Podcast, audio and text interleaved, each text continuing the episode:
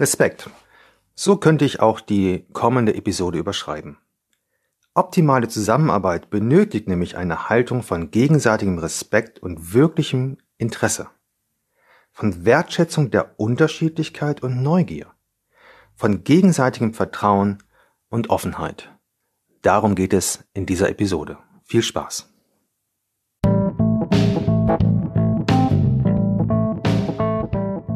Der Weg zur Teamperformance. Hallo und herzlich willkommen zu deinem Podcast-Kurs von und mit Uwe Neumann. Die dritte Stufe der Pyramide setzt sich mit den kulturellen Faktoren der Zusammenarbeit und der Kommunikation auseinander und betrachtet, wie auch bei den anderen Stufen, zum einen das Verhalten und zum anderen die strukturellen Rahmenbedingungen. Starten wir mit den Kommunikationsstrukturen. Eine hilfreiche Betrachtung bei der Analyse des eigenen Teams ist es, die Kommunikationsstrukturen zu visualisieren. Dies kann in Form eines Soziogramms erfolgen oder noch einfacher, indem man nur aufzeichnet, wer mit wem wie häufig kommuniziert und wie die Kommunikationsströme fließen. Für viele Teamleitenden ist genau diese Visualisierung schon sehr erkenntnisreich. Nach einem ersten Schock, dass die Kommunikation nicht so läuft, wie es für Teams optimal sein sollte, setzt die Reflexion darüber ein, was dieses Bild aussagt.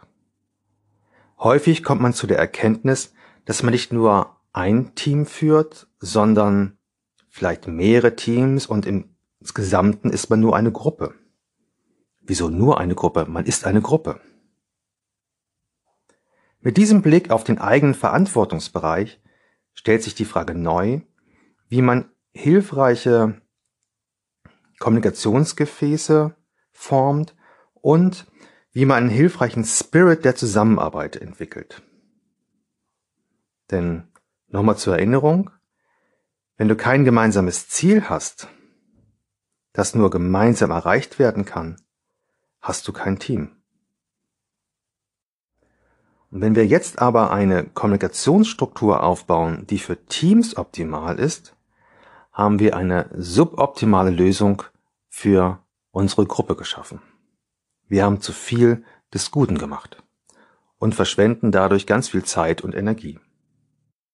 Vielleicht erinnerst du dich noch an mein Beispiel aus dem Qualitätsmanagement, das ich in der Episode Team oder Gruppe dargestellt habe. Die optimale Kommunikation in einem Team also eine, eine Mannschaft, die gemeinsam an einer Aufgabe arbeitet und nur gemeinsam erfolgreich sein kann, vielleicht so, dass jeder mit jedem in gleichem Ausmaß spricht. Eine hohe Anforderung, nicht wahr? Aber nur dann kann sichergestellt werden, dass jeder über die notwendigen Informationen verfügt und sich kein Flaschenhals bildet. Also jeder spricht mit jedem im gleichen Ausmaß. Mit diesem Hintergrundwissen ist zu überlegen, wie die Kommunikation im Team gestaltet werden soll. Welche Kommunikationsgefäße sollte das Team nutzen, damit die Kommunikation fließt? Wie sorgt man bei einem 24-Stunden-Betrieb für den Austausch zwischen den relevanten Personen? Wann sollte was mit wem wie besprochen werden? Welche anderen Kanäle können und sollten dafür auch genutzt werden? In vielen Teams haben sich mittlerweile Stand-up-Meetings etabliert. In diesen kurzen Meetings, die bewusst im Stehen abgehalten werden, um die Zeit auf das Wesentliche zu reduzieren, erfolgt in der Regel die Koordination des Tagesgeschäftes. Manche Teams führen sogenannte Dailies, also tägliche Besprechungen, andere Weeklies, also wöchentliche Besprechungen durch. Die Frage, die du dir oder die ihr euch beantworten müsst, ist, wie sorgen wir dafür, dass bei uns die relevante Kommunikation fließt. Und dies ist eine Frage der Kommunikationsstruktur, also des Management-Aspektes. In letzter Zeit ziehen viele Teams um, die ich äh, begleite. Und hier stellt sich die Frage eines äh, neuen Bürokonzeptes. Also auch da die Frage, wie kann die Büroarchitektur dabei unterstützen, dass Kommunikation fließt und wo ist sie aber auch hinderlich. Kommen wir nun zu der psychologischen Seite der Kommunikation. Wie bereits auf der Ebene der Aufgabenbewältigung und Weiterentwicklung spielt die psychologische Sicherheit auch bei der Zusammenarbeitskultur eine große Rolle. Optimale Zusammenarbeit benötigt eine Haltung von gegenseitigem Respekt und wirklichem Interesse, von Wertschätzung der Unterschiedlichkeit und Neugier, von Vertrauen und Offenheit. Es braucht eine Kultur, bei der man miteinander spricht und nicht übereinander bei der Konflikte nicht totgeschwiegen, sondern aktiv angesprochen und bearbeitet werden. Gelingende Zusammenarbeit kann das Bedürfnis nach Bindung und Zugehörigkeit befriedigen, wenn positive Beziehungen der Teammitglieder untereinander und auch zur Führungskraft aufgebaut werden.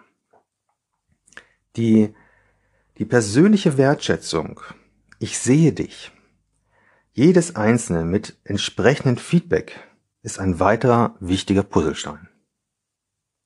Darüber hinaus gilt es jedem Einzelnen durch Zuspruch und Zutrauen zu ermutigen, in Mut zum Teil auch zuzusprechen, in Ausdauer zum Teil auch zuzusprechen. Letztlich ist ein Gefühl von Fairness und Gerechtigkeit entscheidend. Es passt also, wenn man sich gut aufgehoben fühlt und sich bei Bedarf auch fallen lassen kann, und auch Schwächen zeigen darf. Wenn man angenommen wird, so wie man ist und sich nicht verstellen muss. Wenn man sich akzeptiert und sicher in der Interaktion mit den anderen fühlt. Eine hilfreiche Kommunikation im Team basiert also auf dem Respekt jedem Einzelnen gegenüber, der Offenheit und Aufrichtigkeit, der Transparenz aller wesentlichen Daten und Entscheidungen, der Transparenz über die relevanten Informationen, zum Beispiel auch durch hilfreiche Visualisierung, dem Grundvertrauen, dass jeder im Team sein Bestes gibt, ausreichend Feedback, um miteinander und voneinander zu lernen und dem vollen Engagement für das Team und die gesetzten Ziele. Ja, ich weiß. Jeder von uns wird den eben genannten Punkten sicherlich ohne weiteres zustimmen. Aber mal Hand aufs Herz. Handeln wir auch so? Also ich erwische mich schon dabei, die Meinung des anderen nicht immer vorurteilsfrei zu respektieren.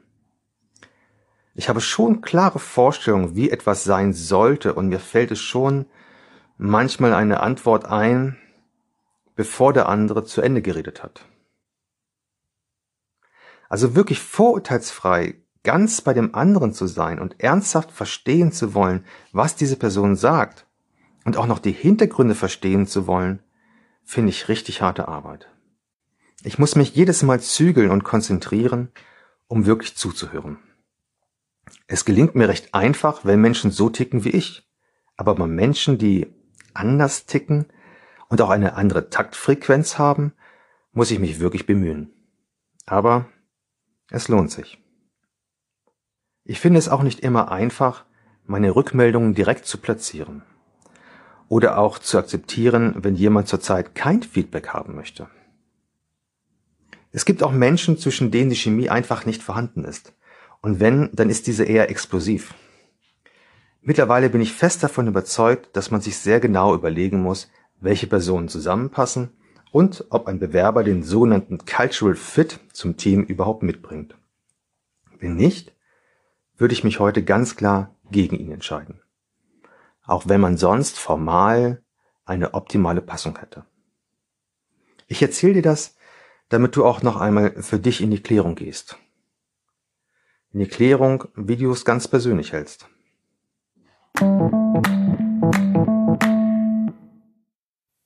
Also nochmal in Kürze.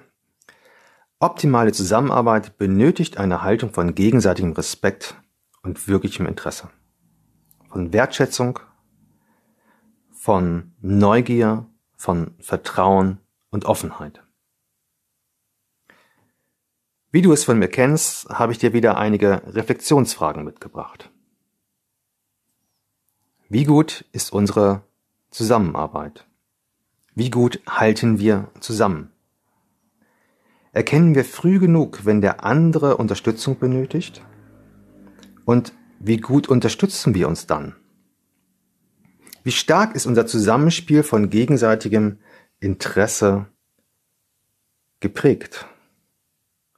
Haben wir ausreichend ein Gefühl von Sicherheit und Offenheit oder herrscht eher Konkurrenz und Rivalität?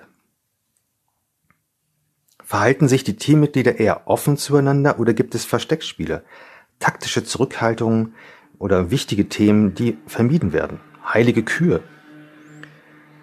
Wie verhalten wir uns gegenüber der Führung? Wie leben wir gegenseitigen Respekt und Wertschätzung?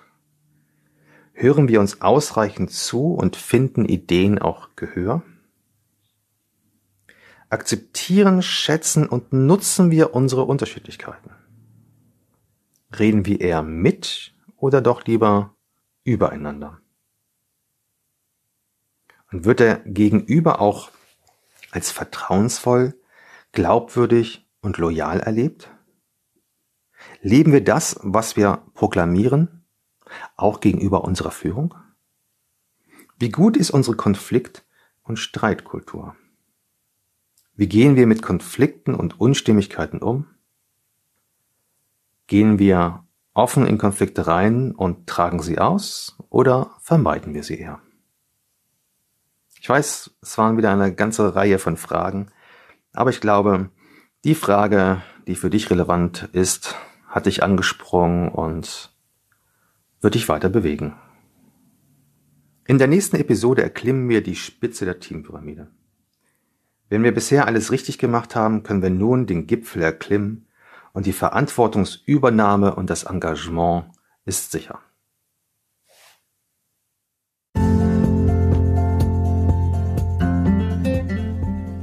Ich wünsche dir nun eine spannende Reise mit deinem Team.